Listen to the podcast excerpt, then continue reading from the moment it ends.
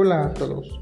En este video hablaremos sobre la estadística en la educación, centrándonos en su relevancia que tiene en el área de pedagogía y dando unos ejemplos sobre su uso en esta área. La estadística es la ciencia que a base de datos numéricos nos permite sacar deducciones sobre un fenómeno. Esto se hace a base del cálculo de probabilidades.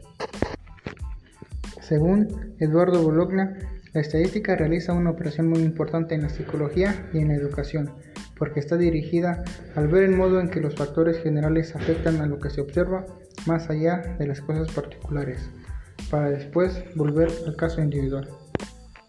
La estadística se emplea de diferentes formas en la pedagogía, por ejemplo, para sacar conclusiones sobre el rendimiento escolar, para esto, se estudia un grupo de alumnos que comparten factores y aspectos en común, para posteriormente poder sacar deducciones de este mismo grupo. Por ejemplo, se puede decir que los alumnos que tienen una buena alimentación tienden a tener un mejor desempeño escolar. Un segundo ejemplo sería, los adolescentes con problemas de violencia familiar tienden a tener un desempeño escolar bajo.